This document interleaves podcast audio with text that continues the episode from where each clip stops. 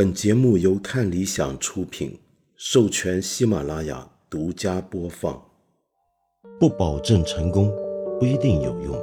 知识只是点亮世界的灵光。我是梁文道。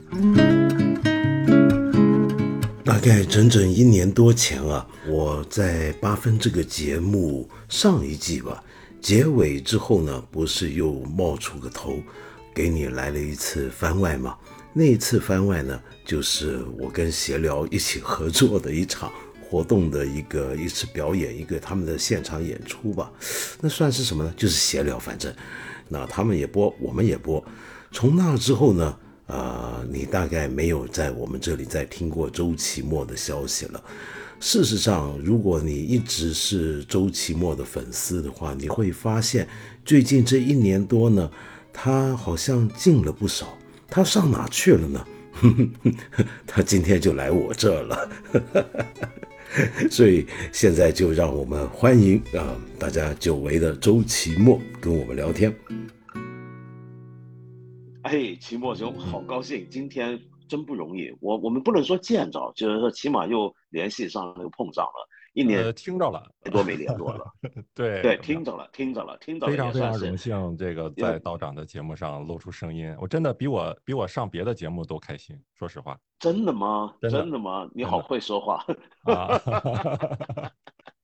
太会说话了，真不愧是干这一行的。对，说起干这行了，呃，好像最近一整年多，你都好像没有怎么做过节目，是不是？对，我是去年没有上那个脱口秀大会，所以在很多观众这个眼里，应该就是这个人消失了。但我其实还是在活着。活着，那 那那能肯定，起码现在能说上话。但是你知道现在这个情况啊，就是一个人好端端的，本来大家都说正火嘛，周奇墨这几年，他说火的不像话，然后忽然消失了。那一般而言呢，就会马上我们这个时代啊，马上就会吹着，哎呦，该不会出事儿了吧？对 对，你是出事儿了吗？我去年因为没有上节目，是是因为我的一个上节目的思路是这样的，就是我希望我有一些好的段子以后，然后在节目上相当于给他们找一个好的归宿啊啊，然后相当于发挥他们最大的这个价值，让更多的人。看见、听见，但如果说我去年没有什么好东西了啊，那我就不觉得说我一定要在线上露个面，一定要让大家记住我啊，所以，所以我去年就没有上。对我，我等什么时候再有好东西的时候再考虑上节目。哦，您真的是感觉到自己一年多没有好足够能够上节目的好东西吗？因为我去年也没有怎么写，基本上没有怎么创作。我去年最主要的目的就是活着啊，重心就是活着。怎么会这样子呢？为什么呢？你去年，哦，对，没错没错，去年我想我们大部分中国人的主要生存目标都是先活着。这个 你也跟我们一样，但是，嗯，我我们都以为你是那种能够笑看人生啊。就是在活着之余能够琢磨出些东西的人，那你去年到底天天就这么待着，然后生存，然后你 那是不是也能够吸取到一些新的东西呢？因为比方说啊，我知道你现在搬到上海了嘛，那是不是去了上海又有一些要重新适应的东西呢？作为一个在北方住了这么多年的人，呃，我到上海以后感觉到，嗯，生活好像会更轻松一些吧。呃，我我感觉到了上海以后，生活轻松了一些。就是上海给人整个的氛围就是这样的，就是街边的小店啊比较多啊，然后这个路也没有像北京那么宽，因为我之前在北北漂了好几年嘛。北京有的时候那个大马路啊，就是你你站在这这一岸，你望着对岸，遥遥相望，你感觉过个马路都挺打怵的，因为中间还有栏杆什么的。是的。呃，但是上海有一些区域至少是这样，就是路路很窄，然后人跟车挨得也很近，旁边就是各种咖啡馆啊，呃，便利店啊，所以给我的感觉就是生活气息更浓。我虽然在北京工作生活是我一个重点的地方，但是我也其实更喜欢上海。就我觉得，可不知道是不是，我还以为是因为我是本来就是南方人嘛，我香港人。那我就会觉得这个城市的空间的它那个规模那个 scale，像上海这种城市就适合生活，或者南方城市就是呃，马路没那么宽大，然后路比较窄，但是你可以方便的走来走去。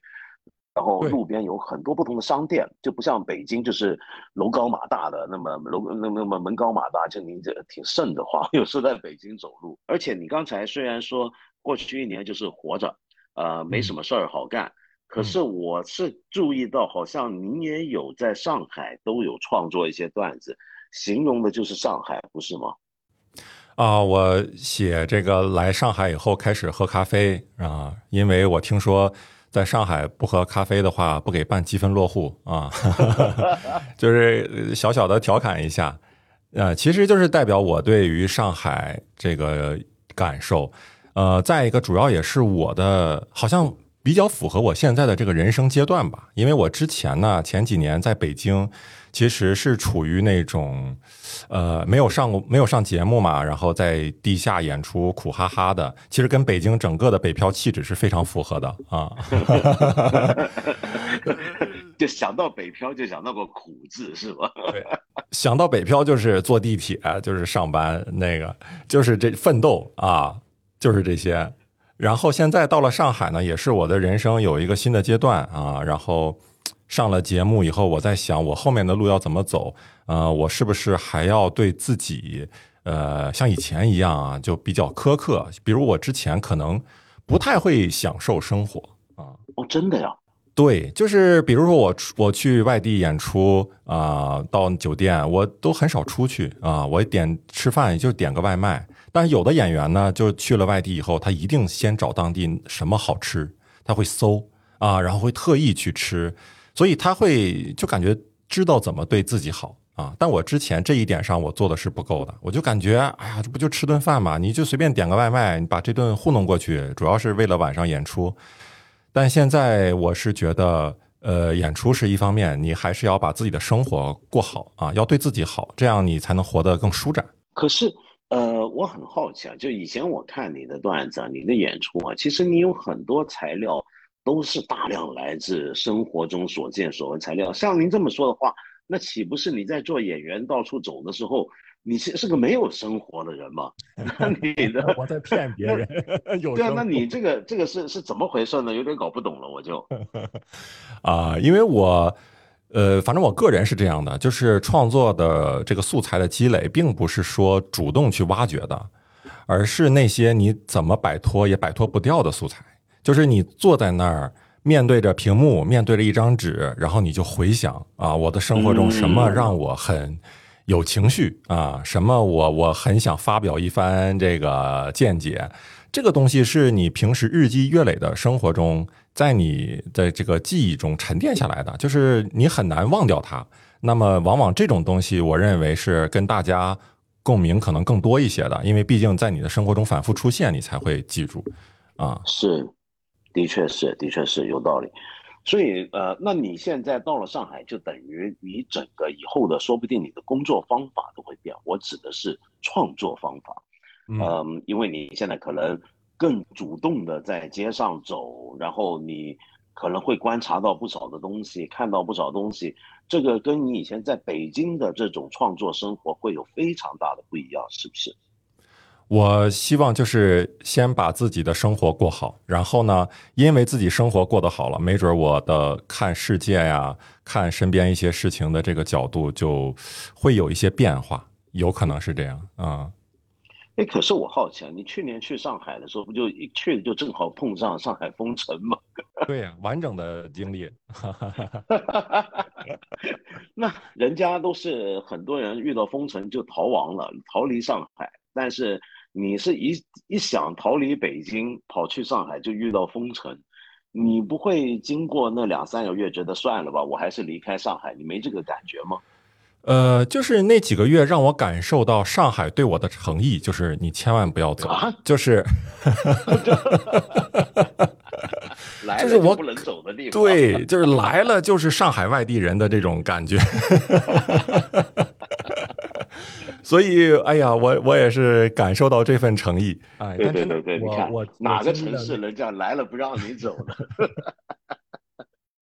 我经历了那几个月呢，嗯，我反而是还是会想坚定的，至少暂时哈，在上海生活。我也不知道为什么，但是呃，那一段时间啊，呃，因为经历风控啊，就是完整的经历，而且那个时候我也进过方舱啊，还嗯啊还，你还进过方舱啊？你中了对你那那时候被感染了。对，那个时候被感染，然后还进了两个方舱呢。第一个方舱都让我待倒闭了，然后黄那个方舱都休舱了，然后又转到第二个。所以该经历的都经历了呃是吧？因为我那个时候可能恢复的比较慢吧，前前后后在外面加上前面酒店啊什么的，得小小一个月了，快二十二十天了，嗯，在外面。对，所以后来上海解封就跟您有关系，就是因为你把上海的方舱都给住遍了，住一个就垮一个，人家说这方舱不够用了，大哥，算了，还是解封吧，是这回事儿吗？啊、我在大众点评上给他们发表这个评论呢啊，方方舱点评，哎方方舱测评，嗯。对啊，怎么当时好像很奇怪，也没有方舱攻略啊什么的。好，那么刚才就说到，呃，秦墨兄，刚才说到你在上海，呃，完整的经历了封城，然后住过了两个方舱，然后 经历了整个阶段。那后来出就上海解封之后，你就安心的继续留在上海了，是这样子吧？对，呃，解封之后我还去开放麦去演了一下，那演的东西有涉及到封城吗？呃，就是也会聊一聊当时自己的那个状态吧，心情，呃，其实都是大家共有的一些，但是我没有，说实话，我没有写任何关于方舱的段子，因为我、我当时是感觉，我倒不是说不想把这段经历说出来，但是我很害怕我把它加工成这个喜剧以后啊，因为它毕竟要有一些消解，有一些夸张啊、戏谑的成分。是，我怕，嗯，不严肃，就是我好像是把这个话题给，还是保留它吧，让它按照原本的这个样子留在大家的记忆里，而不是说，呃，用我的喜剧呢改变改变它。所以我当时存着这么一个想法，嗯。这个说法很有意思啊，秦墨兄，我想讨论一下，问一下，就是因为脱口秀演员面对这种情况，比如说非常严肃，有时候甚至是沉重的话题，究竟能不能拿来变成段子呢？呃，因为您以前帮看理想做节目，就我们我们讨论的时候也都看到，就您介绍过许多脱口秀演员其实也都会不忌讳很沉重的话题的，这是一个技术的问题呢，还是态度的问题呢？就一个沉重的、严肃的话题，到底能不能成为段子这一点，您您个人的看法是怎么样？我觉得就是看有没有呃轮到自己身上吧。没有，开玩笑，开玩笑。因为我觉得每个人的这个取向是不太一样的啊、呃，有的人可能觉得说出来会更好啊，对于他来说，自己来说也是一个排解。呃，但是对于我来说，我可能会更关注这个话题的公共性。嗯啊，呃，因为我觉得我我不想用喜剧的方式去怎么说呢，让它变得没有那么纯粹啊、明白，就不想代替大家就共同经历过这件事或见证过这件事的人对他的集体记忆。是是这个意思。因为还有很多人也同样进了方舱，对吧？我感觉我我把我的经历添油加醋的。呃，这个改写成喜剧，大家哈哈一笑，我可能觉得对不起那些人。对，好像有点冒犯了其他人的一个记忆。是是，所以这一段我就一直没有讲啊，但是我讲了一些，在线下讲了一些，就是大家共有的一些有共鸣的东西，呃，但是我也发现一个很有意思的现象，就是呃，你在被风控期间哈，你会想啊写这些东西，但是一旦风控解除以后，你到了舞台上，然后你立刻意识到，哦，大家此刻都想忘掉这些东西。哦，就是你在那个时候想的东西，恰恰是在那个舞台上，大家嗯不不太受大家欢迎啊，就恨不得呃，一就是观众给给出来的这个表现，就他也笑啊，也也对你那个东西有共鸣，但是你总感觉是。哎呀，你你是那个破坏气氛的人，就是为什么要在这个场子你要讲这些事情呢？我们经历了共同经历了不容易的几个月，然后现在出来，我们想到线下到开心一下，结果你还跟我提这些事情，所以后来有一次我我站在后台，然后我就看着别的演员讲这种不相关的话题，然后逗得大家哈哈大笑。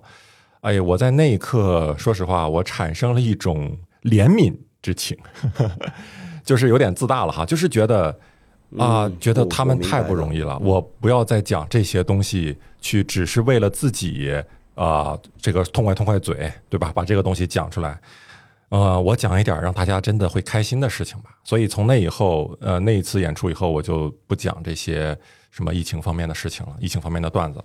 嗯，可是这个事儿啊，我也最近也在想啊，因为偶尔我也碰到一些朋友，比如说在我节目下面留言的一些朋友，有些人会说，呃，过去三年好像就一下就过去了，现在大家才没几个月，现在大家就好像都忘了。那么有的人认为我们不能够忘却这段记忆以及他给我们的教训，有的人就认为算了，我们还是往前看吧，要活着最好。那么，然后这个事儿很快就会演变成一个中国人的人生态度，就是我们民族是历史上很多经历了很多苦难。那我们之所以能够活着，恰恰是因为我们呃比较善忘，那就就觉得实际点还是当下快乐最重要，该吃好吃好，该喝好喝好，对吧？那么，但也有人就觉得这不该忘却啊，这怎么能忘却呢？那你你作为一个脱口秀的创作者跟演员的角度来讲，你对这种事情是什么看法？你会不会觉得，也许这一刹那大家都不想再记住，但是是否将来它还是可以成为一个题材？还又或者说，算了，就干脆呃就这么过了，就呃水过无痕的就算了。你你的感觉是怎么样的？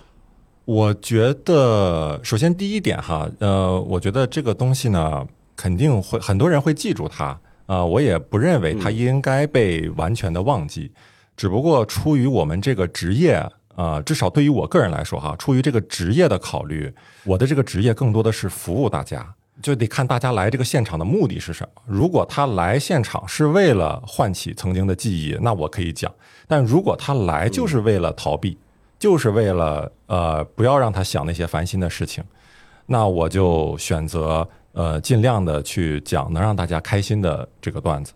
啊，这是第一点。第二点就是我认为以后还是有可能会被变成段子啊，大家去讲的，因为在喜剧里有一个公式，就是这个悲剧加上时间就等于喜剧。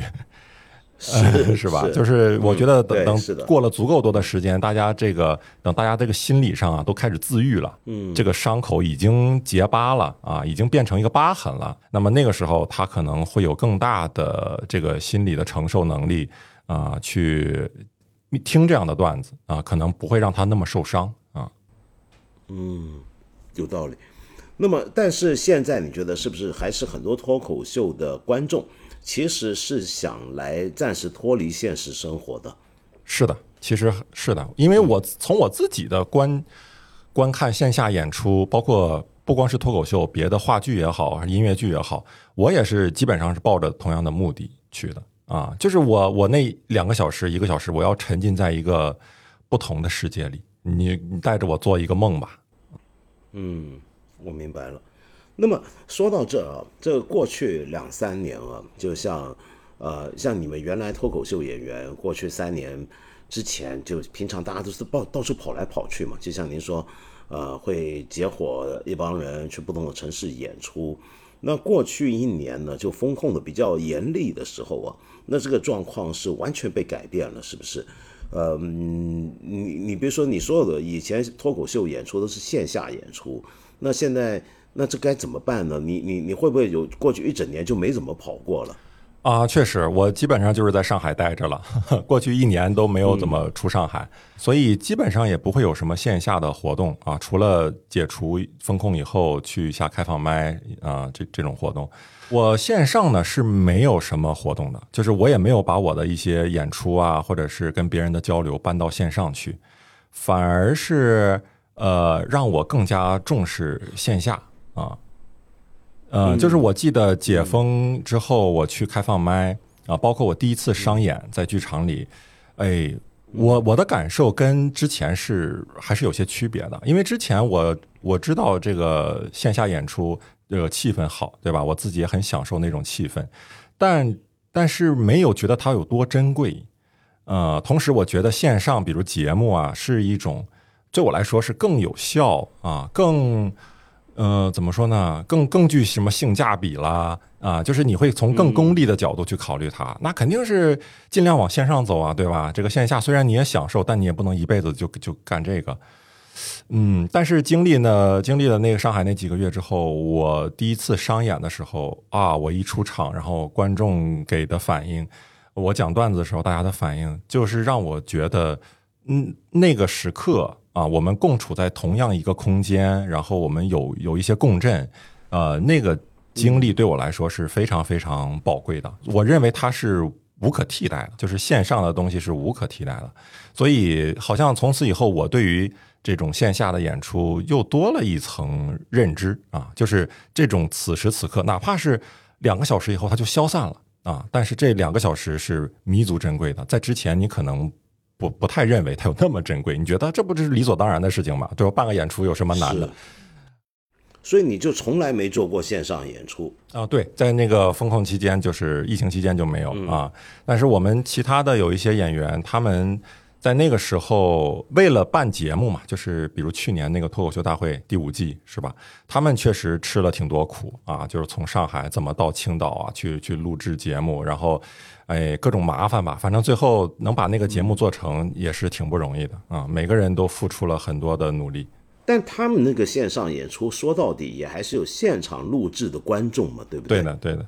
嗯，对，因为我觉得脱口秀如果没有。就哪怕是线上演出，也得有现场观众。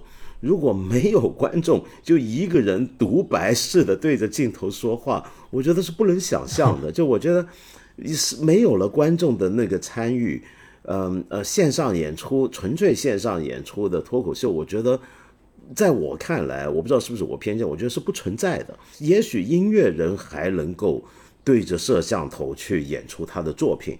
但是脱口秀好像没有了那个对象，就不成为脱口秀了。是啊，就是你现场的观众可以互相感染。是啊，而且那个笑声对于演员来说，听觉上来说是非常重要的。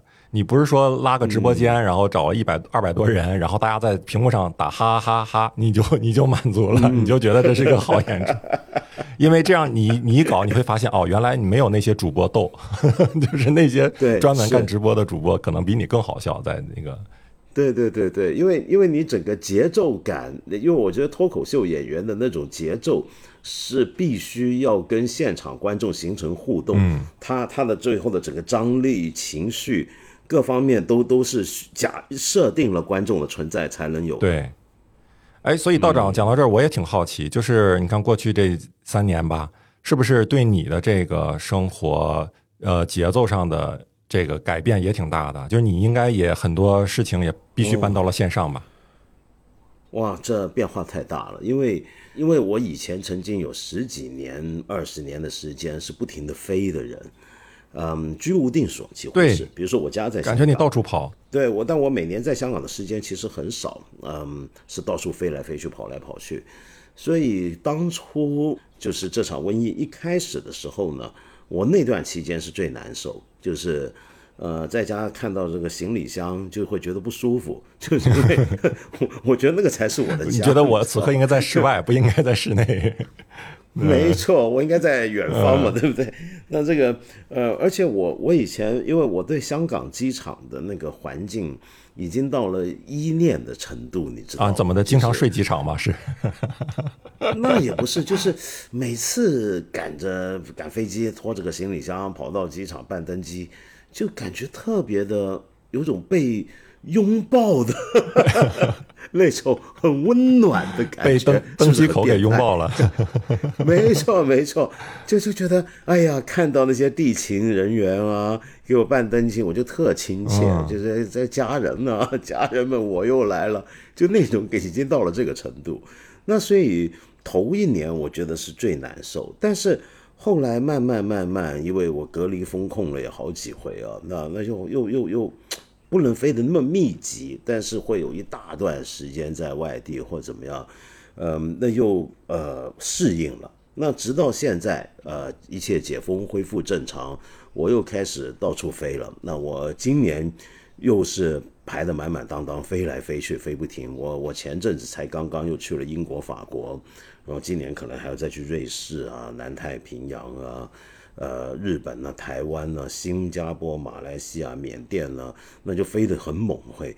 嗯，可是可是我坦白说，我现在一开始回到我以前的正常状态，还是会有点怪，就是觉得好像有点累了。不知道是不是真的，实际上年纪也大了一点点啊，就觉得好像哎，这样子飞还是挺挺疲倦的，所以我还在摸索，还在适应。我可能就跟那个跑步一样，你之前一直在跑，然后中间你只要休息个五分钟、十分钟，你再跑起来，感觉就是累了，突然累了，特别累，对，特别重，整个人就就这个腿都像绑了铅块一样。那那那，所以现在呢，而且这三年，因为就像我们现在很多活动都是举行在线上举行了嘛，我觉得我也有很大变化。比如说头一年的时候呢，因为我那时候还要做很多工呃呃日常的工作啊、开会啊什么，呃，我我仍然保留一些习惯。比如说那时候线上会议都是开视频的，我真的是会穿上我平常见人的衣服，比如说穿西装啊、解领带啊等等。那么在家都这样，不这么做呢，就觉得好像不够严谨认真。那纯粹是自己的感觉啊。但是到了现在，比如说此刻我们聊天，哎呀，我就穿个大裤衩，舒服，就就就慢慢慢慢适应了这种呃线上的工作的状态。嗯，可是其实对我的工作的大部分，就我现在做的事儿的大部分，我做的事儿而言，我改到线上跟或者线下分别没那么大。跟因为我跟你完全不一样，就你的创作主要就是脱口秀，脱口秀是一个就像我们刚才讲，是个非常现场的东西。但是我今天主要做的，比如说我做播客，做很多节目，我都是录音嘛。那我录音本来就是一个人在房间里。关上门，自己自己线上去干的事儿，所以我倒还好，就我我倒没有那么大的不一样的地方，就就从这方面来讲，除非要见人的事儿就减少了。但另一方面，我觉得线上会议跟别人开会也蛮好玩的，因为过去一年两三年，比如说我们线上的讲学、呃会议等等，我常常看到很多人，如果是要开视频的话。我们大家都对别人的家的情况多了一些了解，是吗？在 在家，对啊，你你会看的，你会看人家背景，哎，比如说我们这什么什么老师，你的书房好漂亮，哎，什么什么老师，你的女儿好可爱，哎，什么什么老师，你的猫的尾巴怎么那么大？就对人家的那个了解，好像。多了一个背景，确实哈，对是不是？就以往有些人往来，你就觉得这个人，呃，是个日常你在工作中或者平常你也当朋友，但你不太知道他家是怎么样，他家还有谁，他在家那个状态。但是如果是视频会议开多了，你就发现那个你以前认识的那个人，好像比以前更丰满了。反而虽然是线上啊，线上我们都觉得是远距离的嘛，不如线下那么直接亲密。但是恰恰因为今天的这种线上工作，某程度是把我们的私人生活跟公共工作的生活的这个墙拆穿了，呃，把我们家里面也变成了办公室，或者把办公室变成家了。所以，我们对一些以前在工作上认识的人的那个了解，好像更加的呃立体了，很奇怪。我不知道你有没有这个感觉。呃，我也有一点，所以我在想，你是不是很讨厌那些用虚拟背景的人？对对，特烦。然后背后给我来一个什么阿尔卑斯山？对，或者是有有的人用，有的人用那种宇宙的，就是你感觉他飘在个宇宙中。对，你以为你马斯克吗？上火星了。对啊，确实，之前就是大家比如开个什么会，你真的很少会请到家里去开，你根本对他的家布置完全是一无所知的。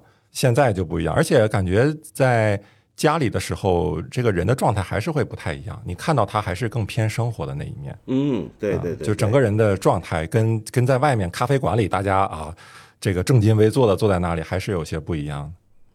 真不一样，真不一样。比如说有有有时候跟跟跟一些人在聊天，就算不开视频吧，但是对方可能背后背景忽然一个女孩子家里面背后传来一个很沉重的男人的声音。在喊他怎么还不过来？然后我们大家都沉默了，让他急着解释，那是他哥哥。对啊，也有那种男的视频，然后背景突然出来一个女的，结果这个男的就被处理了。对对对对对对对对对对，没错。你看这个，所以帮我们清理官场腐败都很有帮助。所以以后我们还应该继续这么干才对。对，但是我回过头来，就我我想知道，就你就你刚刚说过去一年在上海就是活着，呃，那你现在又重新开始演出了，你觉得经过了过去一年多，这一年多其实挺短的，但是又好像在某些行业来讲又很长的，你有一整年没有怎么正经的去参加演出啊，或怎么的，很投入的去做，你你隔了这一年，现在重新开始，你的感觉怎么样？呃，我会有一种啊，大家都进步了，而且有的人甚至进步很多的感觉。就是我们现在呃，脱口秀因为本来发展的年头就不多，所以它感觉它就是每一年啊，它发展的这个幅度都跟国外比都是要更也是要更多的啊，就好像把这个浓缩在这几年发展一样。所以现在，呃，我观察到的一个现象就是，很多演员他的专场，首先是专场越来越多了啊，就是更多的演员有自己的专场，也就是一个小时的内容。再一个就是专场现在也比较卷，就是非常拼拼质量、拼主题。哦啊，如果在我刚开始这个做这行的时候，那个时候一个人只要有六十分钟的内容，就是一个专场。啊，而且那个时候就是稀缺的啊，六十分钟内容一个专场就是稀缺的，不需要你有什么明明确的主题啊，也不需要你对这个本身自身剖析有多么深刻啊，你能逗我们一个小时就可以了。但现在，比如今年我我给小鹿，我们很好的朋友，呃，给他的专场做过开场，还有给梁海源也是非常棒的演员，给他做开场，哎，我都观察到，就是他们的专场，一是质量非常过硬，这个就不用说；二是就是他们这个专场里更多会体现出我我来，就是他们自己来，嗯啊，就是他们对于某一个话题会有大段的这种段子，大段的论述。就是整个专场就是分几个大的话题就够了，不用再多聊别的。所以你就会发现，现在的这种专场对于话题探讨的深度，包括他的那个对自我的剖析，都比以前是更更进一步的。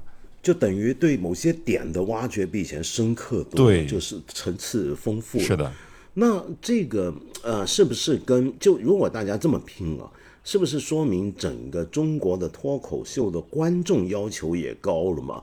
那现在很多人都觉得过去两三年中国的脱口秀好像迎来一个春天，就是在疫情之中啊，就好像到处都脱口秀观众越来越多了，而且要求也越来越高了，是这样子吗？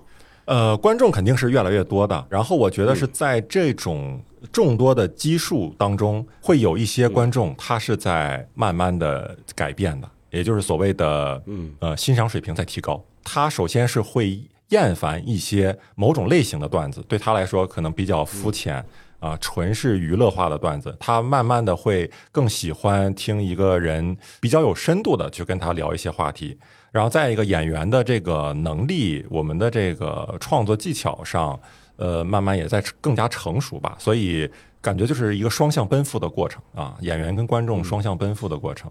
但是呢，我觉得就是这样的观众，我希望他越来越多，但是他肯定不是全部的观众啊，就是欣赏各种类型的脱口秀的观众都有。有的人他就是喜欢听，呃，没有那么严肃的、认真的，就是你就是呃逗我笑就可以。嗯这个题材最好更肤浅一点，让我不经任何思考，我就可以笑出来。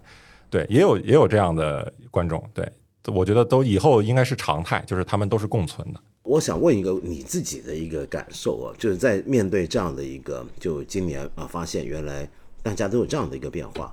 那你一直作为这个行业里面的一个标杆人物啊，就是一个很多人认为你甚至是前辈啊，就就是大家敬仰的一个 脱口秀的一个台柱。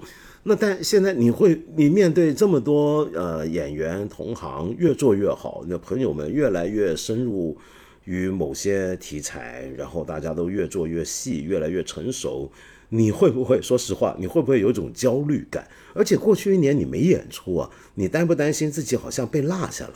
呃，我我不用担心自己被落下了，就是被落下了啊，没什么可担心的，就是 这这这已经是个事实。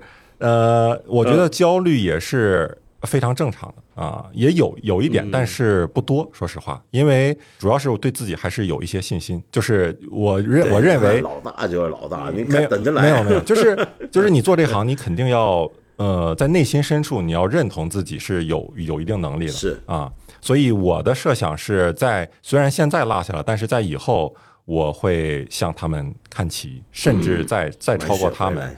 对，然后就哎这些演员之间就是彼此就是通过这种，其实这通过这种焦虑啊，通过这种羡慕甚至嫉妒来促进大家进步的。如果没有这种情绪的话，你看别人很优秀，你就觉得哇优秀，好，我我我也赶不上了，就这样吧，那 那你就没法进步。嗯嗯，那你们平常那如果这种竞争状态，你们平常做朋友是不是也会很紧张？比如说大家出来吃饭喝东西。那么都不敢上洗手间，生怕回来人家给你杯子下东西。那那倒那倒不至于，没这么狠。没有没有。呃，我们一般就是当着面就直接下东西。来 就是要下你你喝不喝不喝就不是朋友啊。呃，没有，我们平时在私底下，我感觉就是这群人啊，这群演员，他是预先被筛选出来的，就是他要站在舞台上需要有一些特质的。这个特质呢，我认为非常重要的一个特质就是真诚。那如果他在舞台上真诚，就就证明他在平时也是一个比较真诚的人。所以我们平时相处都真的是很容易啊，比我我认为比我跟其他行业的人接触是容易的多的，嗯，就是大家认为谁好谁不好，呃，你包括你的羡慕嫉妒恨，很多人都是可以自由的表达出来的，但同时又不妨碍彼此帮助。嗯哎，您说这个话，我觉得很有意思啊。就您所谓的真诚是什么意义上的真诚？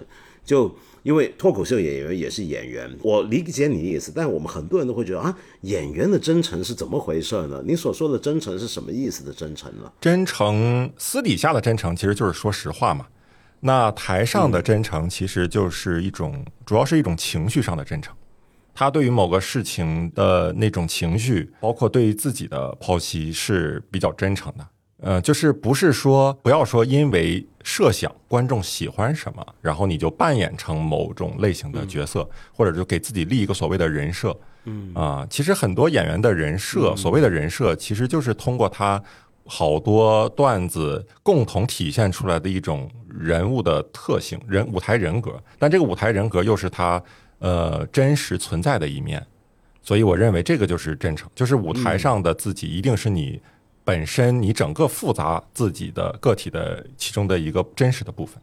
我觉得这个话讲的太好了，就是其实很多时候我们不太容易，就一般呃呃看演出的观众可能不太容易理解，就是演员的真诚啊。就先不讲舞呃脱口秀，就一般演员，其实演员好像在总在不停的扮演不同的角色。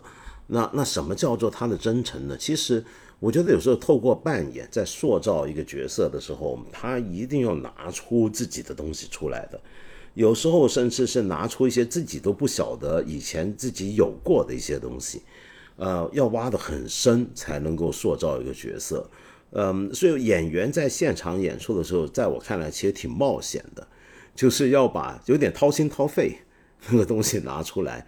而而脱口秀，我觉得很有意思，就很多演观众会觉得脱口秀的演员就是一个编段子的，他讲的东西都是他呃逗大家一乐的，是个段子。但其实还真不是这样，就是他那些段子背后表达的情绪或者对自己的挖掘没有一定的深度，就那个东西是立不住的。而有深度的时候，其实是挺冒险的。那个冒险的意思是说，你把你自己的某些东西掏出来给大家看。嗯，然后看大家喜不喜欢或者接不接受，其实挺拼的呀。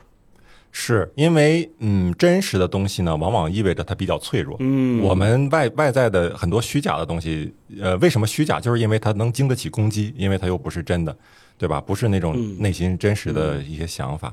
所以呢，演员在舞台上，主要是脱口秀演员哈，他就是慢慢的会习惯把自己的脆弱放到舞台上，然后发现，哎。这种脆弱没有让我招致现场观众的讨厌和攻击，甚至引起他们的共鸣、欣赏啊，以及这个掌声啊、欢笑啊。所以慢慢的，你会把这种呃暴露脆弱呀、说真话呀、真诚啊这样的品质，甚至会反过来影响你真实的生活。我前两天跟一个呃别的朋友吃饭，也是第一次见面，他是做做别的行业的。然后饭桌上也有另外几个脱口秀演员，他就非常真诚的感慨，他说：“哎呀，我非常喜欢和你们吃饭，就是和脱口秀演员吃饭，因为我发现你们怎么在私底下就是经常说真话，就是，呃，就是你们好真诚啊，好像你们台上什么样，下面也什么样啊，私底下也什么样，然后人前什么样，人后也什么样。他就是说，你们不怕受伤吗？”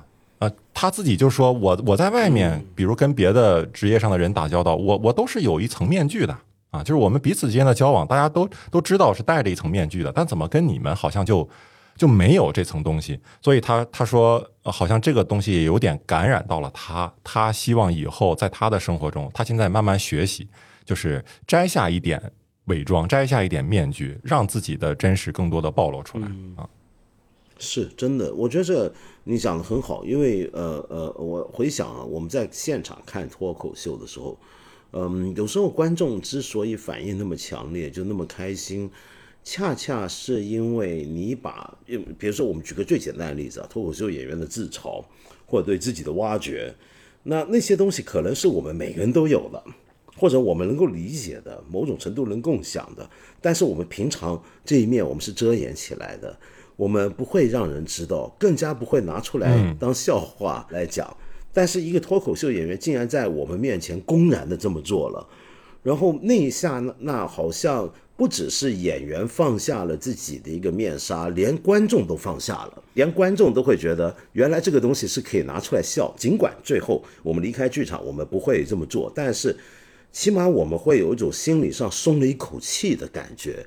所以我能理解为什么我们看脱口秀有一种逃离现实啊，那个逃离现实不是负面意义的逃避现实，而是积极意义的，就是我们在剧场里面，我们人人都有的某一面被暴露出来，我们不必像平常那么装，就是你拿出来当着我们面把这个事儿当成一个可乐的段子，然后我们透过这个笑声，其实也是在表达观众的脆弱。是的，说实话，就笑。对不对？我们平常总以为笑是一种好像，呃，在上往下的笑啊，我们耻笑他一个人很作践自己，然后我们就能够啊来拿来取乐，我们在上。其实不是的，有时候那个笑是在表达我们的共有的东西。就啊，对呀，其实我也是这样。那个笑就是你一笑，为什么您说这个段子大家都笑？因为我们大家都见过，我们大家都经历过，而且那个东西是说不定是我们大家都有的。然后我们今天一起拿出来笑。所以我们共享了一种脆弱，是因为他只有理解了，他才会笑嘛。如果他不理解、没有感受的话，他只会疑惑，对，只会皱眉说：“你讲这个是什么意思？” 对，对，对，对，对，对，这个这个太有意思了。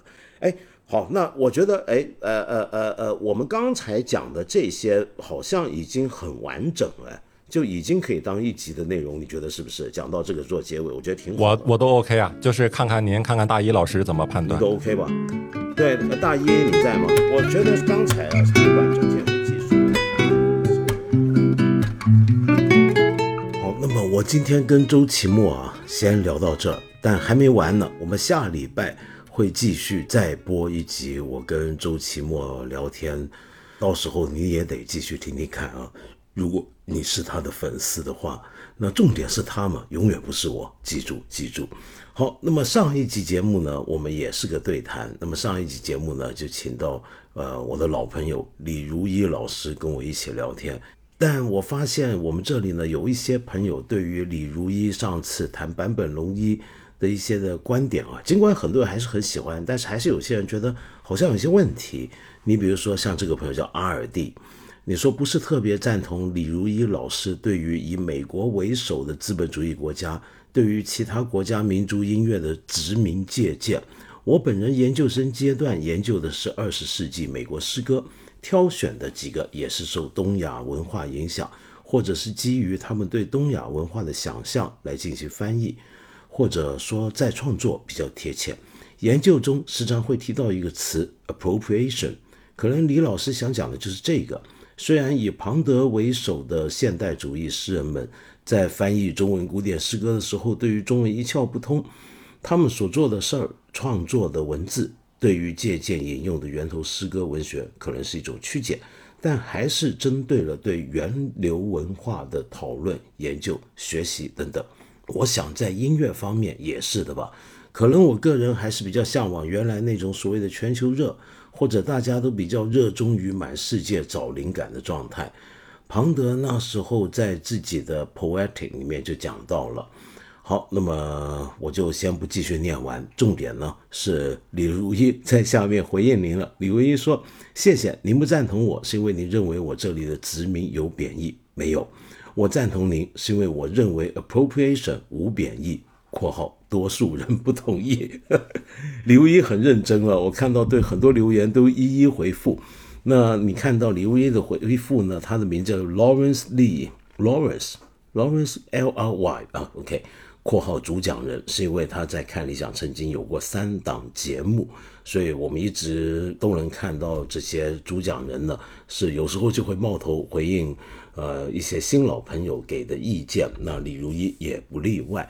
那么事实上呢，上期节目里面呢，就李如一谈到刘三姐的时候，说是样板戏，那是一个口误，我的理解是。不过呢，关于这一点啊，大家可以注意，李如一老师呢，呃，是有回应的。有一位朋友叫丽，你也注意到了，你说李如一老师在他的博客《灭茶苦茶》里刚更新了一篇文章，叫《泛亚洲主义脉络里的刘三姐》，文章里回应了对于评论区指出的问题。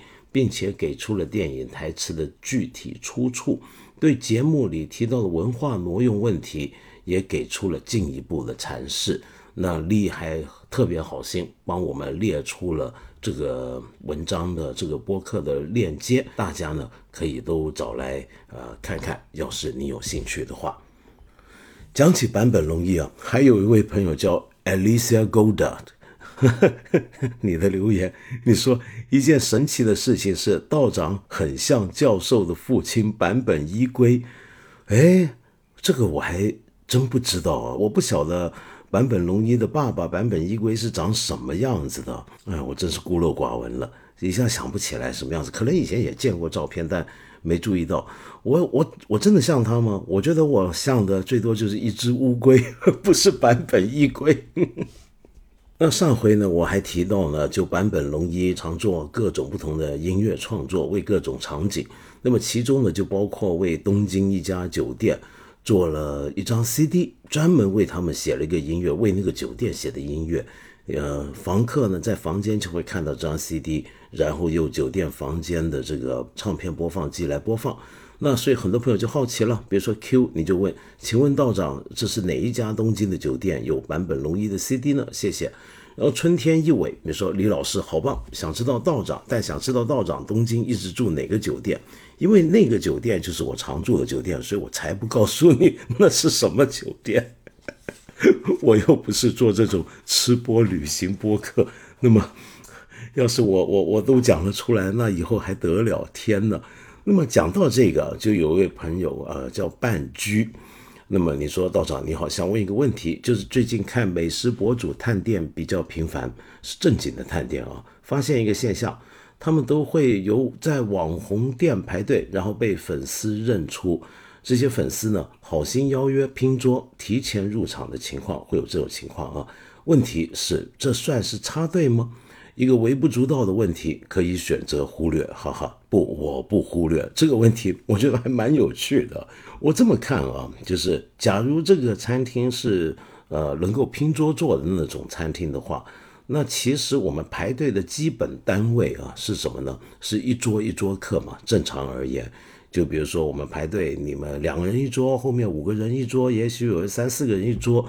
那我们一般餐厅都是一桌留给一组客人嘛，那所以说有一个网红被粉丝认出，邀请他拼桌的话，那他们始终只是占了一桌，那么这是第第一点。那第二点就是他可能在这个情况下啊，他们临时成为朋友，成为一个临时这一次饭局的朋友。那么如果是朋友的话，那比如说我们有时候排队。那么发现前面有人呢，有朋友来了，很可能他会说有人先负责排队，朋友后面来，好，那朋友来了，而且跟他坐同一桌，那我们这种情况，我们通常都不会在后面队伍的人也都不会介意，也一般而言并不认为这叫插队，是不是这样子理解呢？我不太肯定啊，也许您还有别的理解方式，那不妨再告诉我。好，然后您这个问题的后半部是要照例夸一夸道长。哎呦，谢谢您。你说从凤凰到看理想，不得不说道长进步了。我怎么个进步了呢？原来是这样，你说是因为聚集了不同类型的优秀主讲人，这您这是大误会了。凤凰的时候，我怎么去聚集主讲人呢？凤凰又不是我，我当家，我我我说了算。那看理想现在我也离开了，对不对？那你知道现在看理想这两年来很多很优秀的新节目，其实都已经跟我没关系了。那么所以怎么讲呢？好，然后你说现在就算道长扎到休息大半年，也不用担心。就道长放鸽子这段时间，听杨照老师讲通史，提到了钱穆先生的史观。当然还有呃，你讲的国史大纲啊，你用括号注明，还真给我面子啊！好，感觉自己之前读国史大纲太粗浅了，感谢你们让我更明确的认识到自己的浅薄，谢谢，千万别这么说。我听看理想上面各个主讲人的节目，也都认识到了我自己的浅薄。我们大家之所以还要学习，要听一些有趣的节目，难道不就是为了发现自己的浅薄，然后期待自己还有在演进的空间吗？是不是？是的，我觉得看一下还是有很多很优秀的节目。所以您不听我这个节目啊，或者觉得我这个节目搁的太太让人心烦了，闹心啊，不听了没关系。听杨照了，对不对？太多好节目可以听了。话说回来啊，我也是最近才发现，哎，原来当初我在看理想认识的一些同事们，也有不少都后来陆续离开了。嗯，有的我知道，有的我可能不知道。但是无论如何呢，我今天在这里呢，也要感谢我们曾经有过的这段缘分，也希望大家呢，将来呢还能一切都好。所以今天我最后送上这样一首曲子。这首曲子的名字叫《Be on Your Way》，就是要做你自己，走你自己的道路的意思。那这个曲子呢，是今年刚刚推出他们新专辑的英国的乐队 Doctor 女儿啊。那这个乐队其实蛮有意思的，它是我们以前曾经介绍过的英国独立唱片公司 Four AD 旗下的一支乐队。那这个乐队呢，呃，很多人说他们是民谣乐风，但其实你会发现。没也没那么传统民谣，主要就是因为有很多管弦乐，用了很多很电子，甚至有点迷幻的风格。尤其他的主唱啊，就负责写歌词的 Elena Tonra，呃，我觉得他的歌那种唱歌的方式还蛮有意思的，蛮好听的。那现在他这张新唱片，他已经过去七年都休息了。这个乐队本来据说是一九年、二零年是打算要再创作，结果碰上了。刚刚席卷全球的那场大瘟疫，那很多事情呢都没办法做了。呃，至少想创作的时候，不能再像以往一样。你知道，很多乐队在创作乐曲的时候，都会考虑这个曲子如果在现场演出会是什么效果。但是在疫情期间，当乐队成员自己都是隔离的，遥距合作的时候，那怎么去考虑？这个曲子的现场演出效果呢，所以干脆就不考虑了。在这个情况下，写出了这张他们的七年来的第一张专辑《Stereo My Game》。这里面这首曲子，我刚才说今天要放这个《Be On Your Way》，就很有意思了。为什么呢？因为《Be On Your Way》大概就是在疫情期间会有的一种感觉，就是我们也许见不到了，或者我们现在终于要分开了。但是我还是希望，也许说不定哪天我们能碰到，但是不碰到没关系。最重要是你要走好你自己的路，就是这样。